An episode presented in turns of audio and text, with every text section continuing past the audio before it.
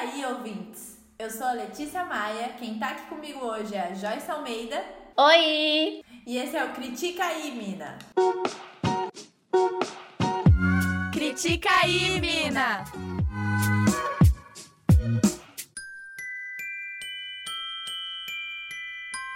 I don't want a lot for Christmas. A Letícia é muito internacional, eu vou de nacional. Então é Natal, o ano novo também. E seja feliz? Eu não lembro. É nesse clima aí de Natal que nós começamos o programa de hoje. Feliz Natal, querido Critiker, bem adiantado porque talvez não, não vamos estar aqui no dia 25, né? Hashtag férias. Mas a gente veio aqui trazer um super especial de Natal para você. Conta aí, Letícia. Sim, gente, a temporada de Natal já começou. O pessoal no meu prédio, não sei no seu, Joyce, no meu prédio já tem luzinha de Natal. Então, pra mim, isso foi o aval para a gente fazer esse programa. E a gente ficou um tempo sem aparecer por aqui, porque como a Joyce falou, estamos precisando de hashtag férias. Está difícil, muita coisa para fazer, mas o critica não dá, gente. A gente está com muita saudade. Mas enfim, vamos falar de filme de Natal hoje. É, eu amo filmes de Natal, então eu estou muito feliz. E a Netflix lançou aí uns 20. Então, né? Acho que estamos aí em sincronia com os streams. Sim, então, bem, aqui no meu prédio não tem luzinha não. Acho que a galera não gosta muito não do Natal. Mas assim, eu, eu curto bastante Natal, tô, tô muito ansiosa pro Natal desse ano, porque eu tô no, no projeto Gol Vegetariana, vamos ver. Hoje, infelizmente, o Murilo, nosso colega de classe, me fez comer frango. Mas assim, sigo firme na luta. Mas é, eu estou ansiosa para ceia de Natal desse ano. Vou tentar fazer alguma coisa vegetariana. Então, critikers aí mandem ideias de ceia vegetariana. Vou obrigar os meus pais a serem vegetarianos nesse Natal também. Mas é isso, a gente escolheu, cada uma de nós escolheu dois filmes de Natal para poder falar. E não necessariamente eles são os melhores do mundo, assim, mas eles são muito legais. Eu acho que vocês vão curtir bastante. Letícia, você pode começar falando do seu, você quer que eu fale do meu? Gente, é, o primeiro filme de Natal que eu escolhi, é, acho que é o meu filme preferido de Natal de todos, todos, todos. Eu assisto esse filme todo ano, desde que ele lançou, né? Que foi em 2 de dezembro de 2011, que é Operação Presente. Pra você que não viu, vou dar uma pequena sinopse, como a gente sempre faz por aqui. No Polo Norte, o Papai Noel dispõe de alta tecnologia para levar presentes a todas as crianças do mundo. Porém, neste Natal, alguém corre o risco de ficar sem presente. E Arthur, o mais bobo dos filhos de Papai Noel, tem que intervir. Bom, gente, essa sinopse é meio ruim, pra falar a verdade.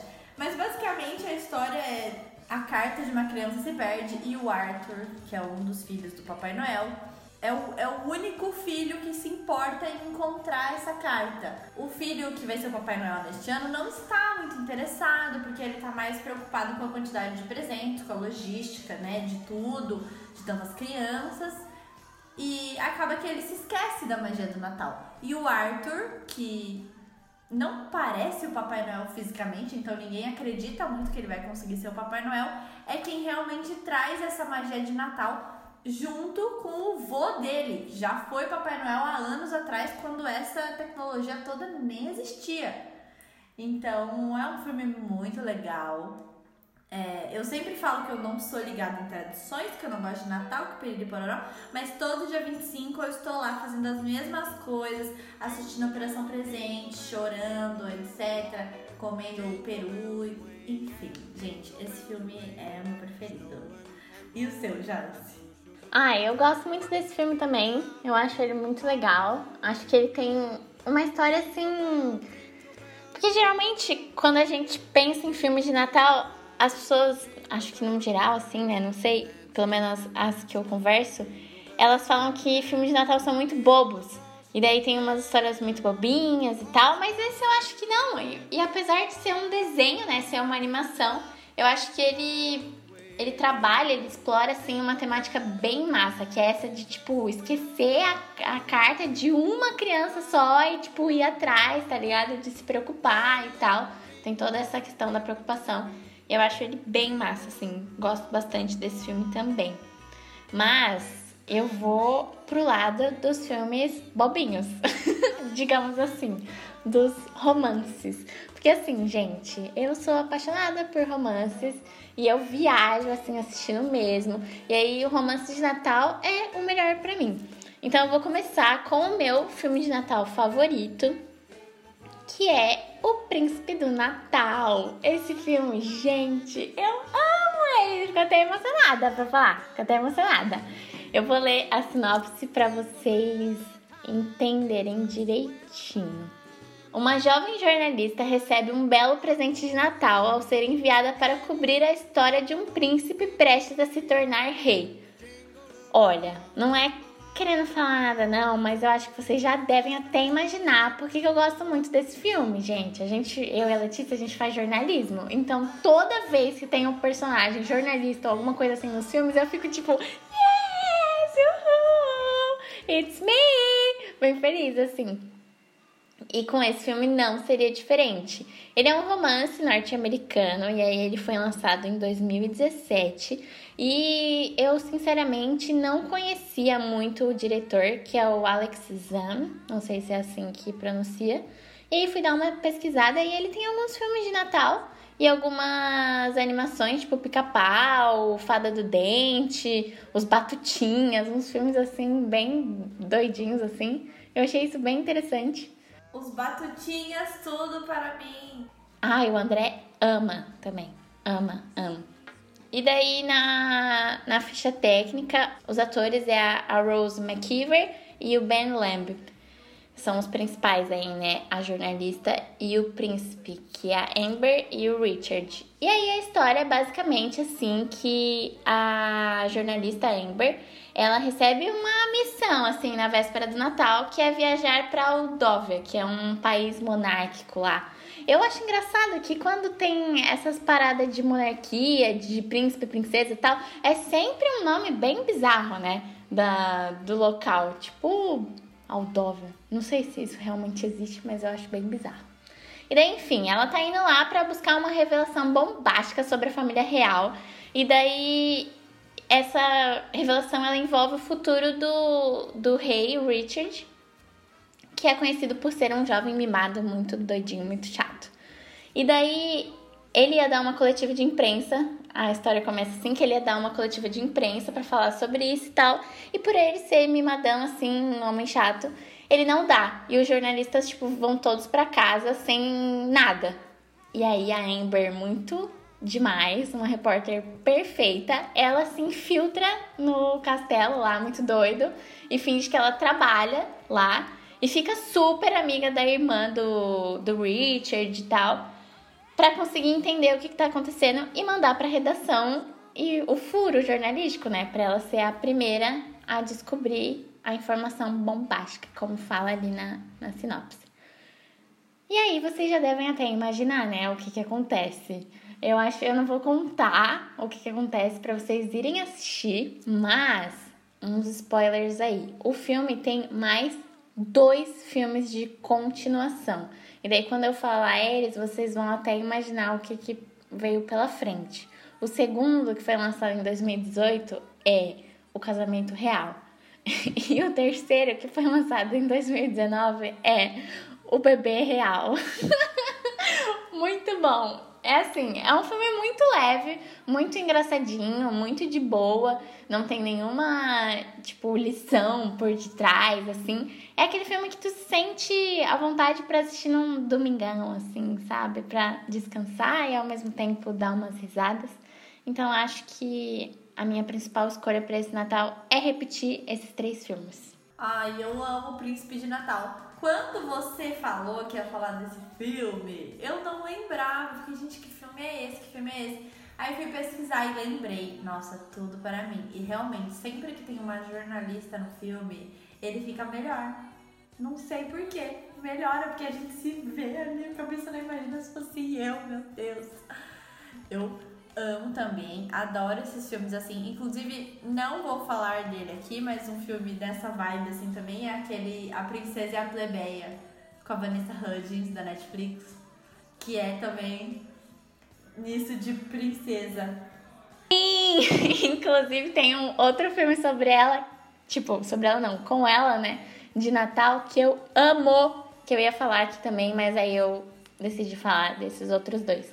Que é um passado de presente. Gente, é muito demais, sério. Ele entra na, na lista aí escondidinho, porque a gente só ia falar de dois, mas vai aí escondidinho, tá, gente? Procurem aí, um passado de presente. É da Netflix também, é muito bom. Aliás, gente, eu confesso que eu ainda não vi nenhum filme de Natal da Netflix desse ano.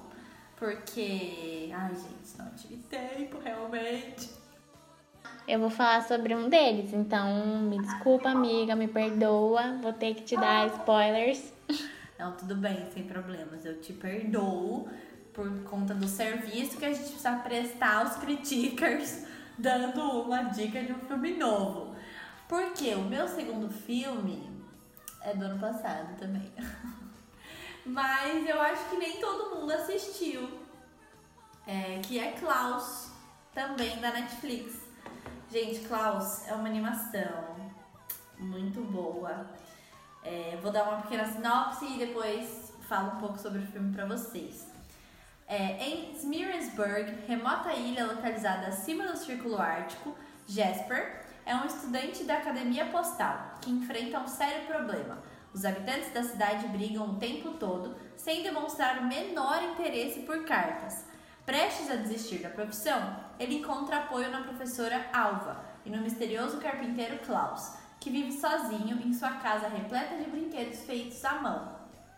Então, gente, essa sinopse não tem muito a ver com o Natal, né? Como vocês podem ver.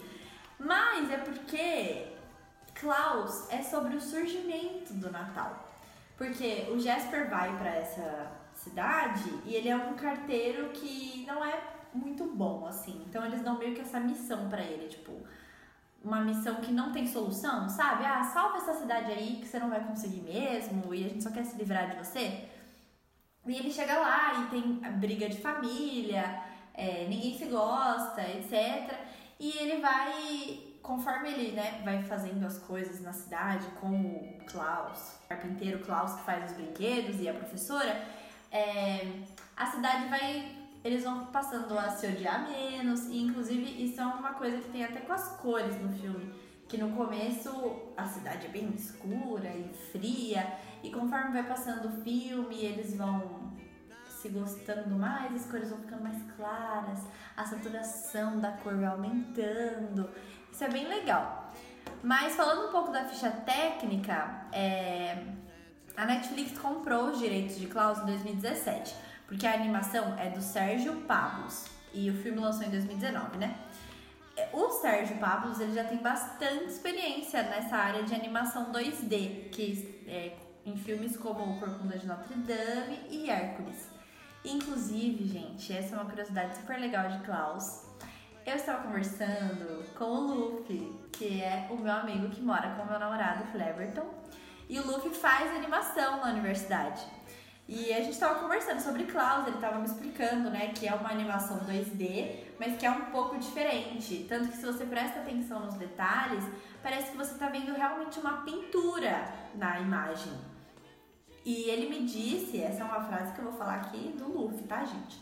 Que o filme é, mostra como se a gente tivesse continuado no 2D, ao invés de transicionar para o 3D. Tipo, se o 3D nunca existisse, seria isso que a gente estaria vendo agora um 2D aprimorado. E achei isso super legal, super legal.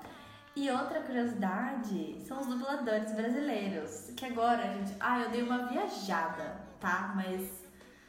Ah, vou falar mesmo assim.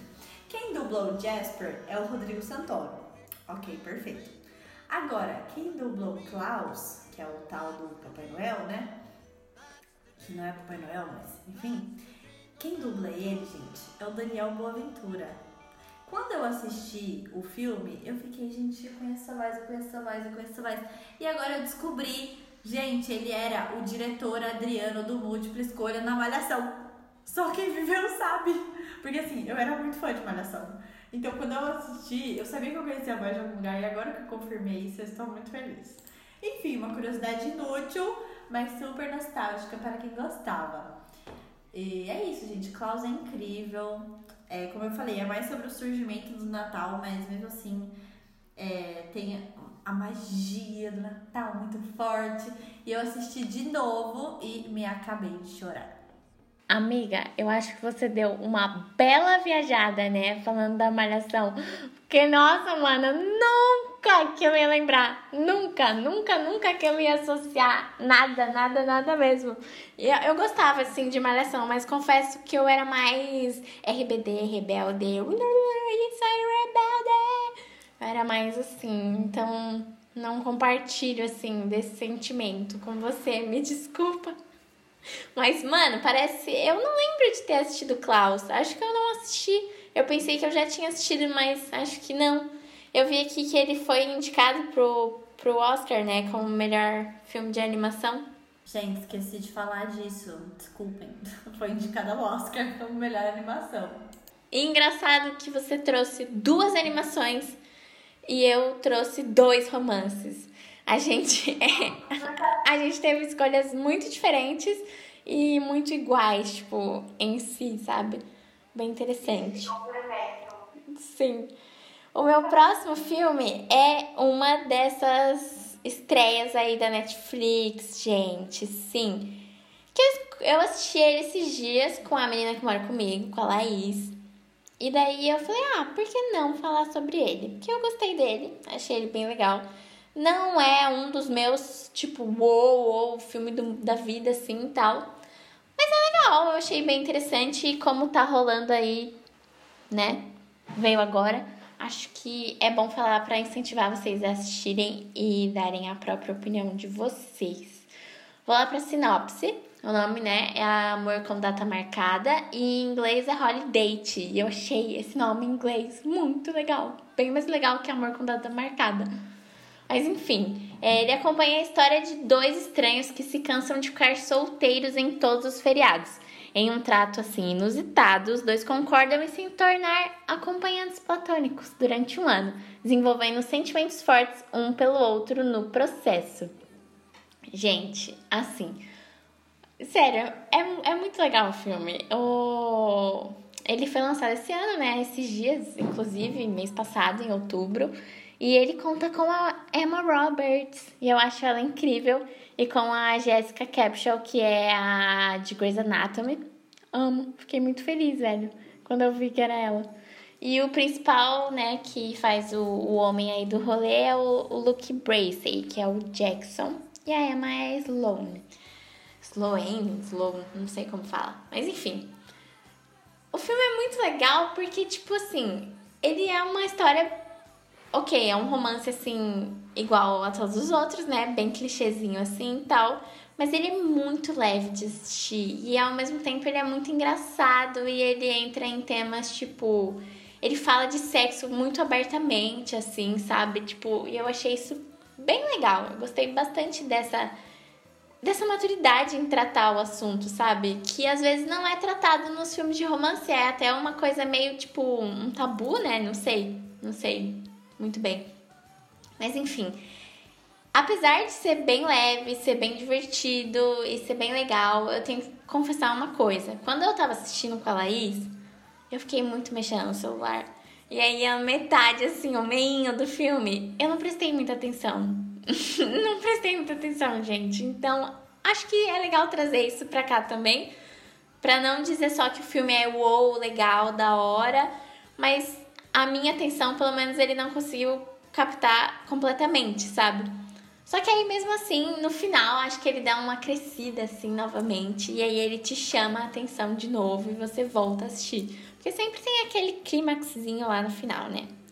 Mas enfim, a história é basicamente que a menina lá, a Emma Roberts, ela quer não que ela quer, mas todos os natais em família, ela chega sem um namorado. E a família dela fica tipo, hum, você precisa arranjar um namorado.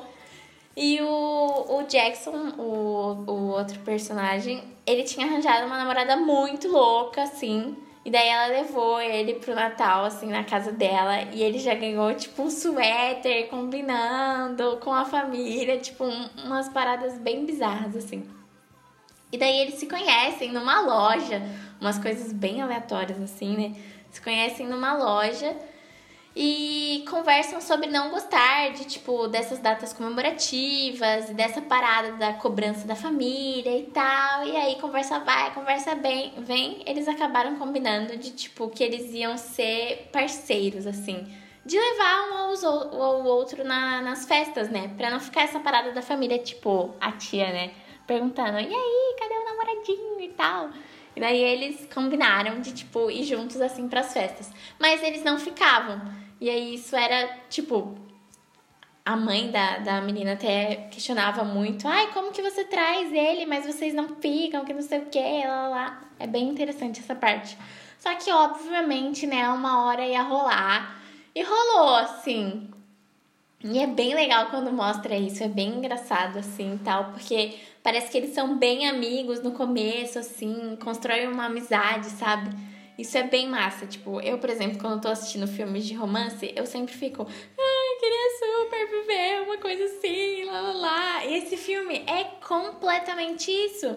Porque é um, querendo ou não, é um, uma relação assim leve, saudável, sabe? Saudável entre aspas, né? Porque é só um filme.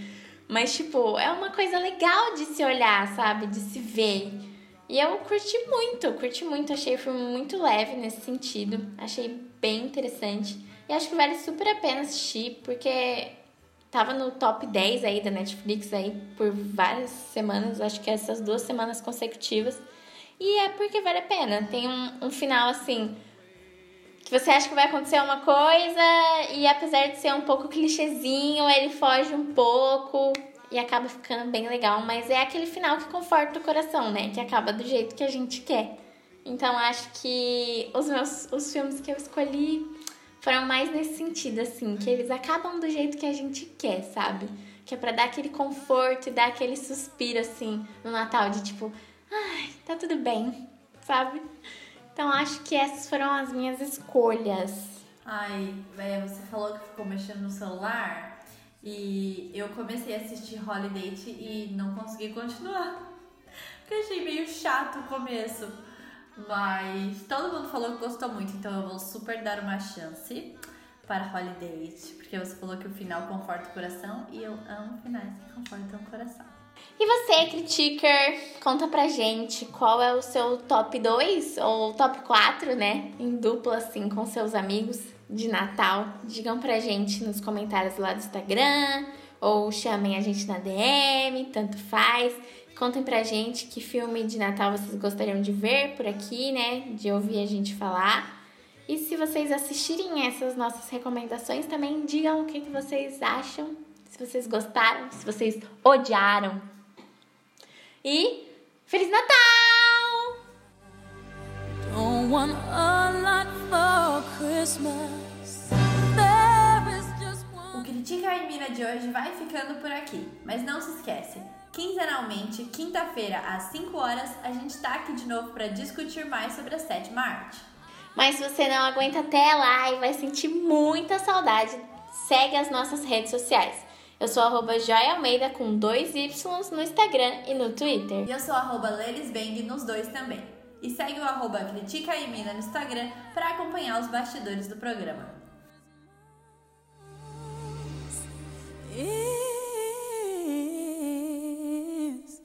You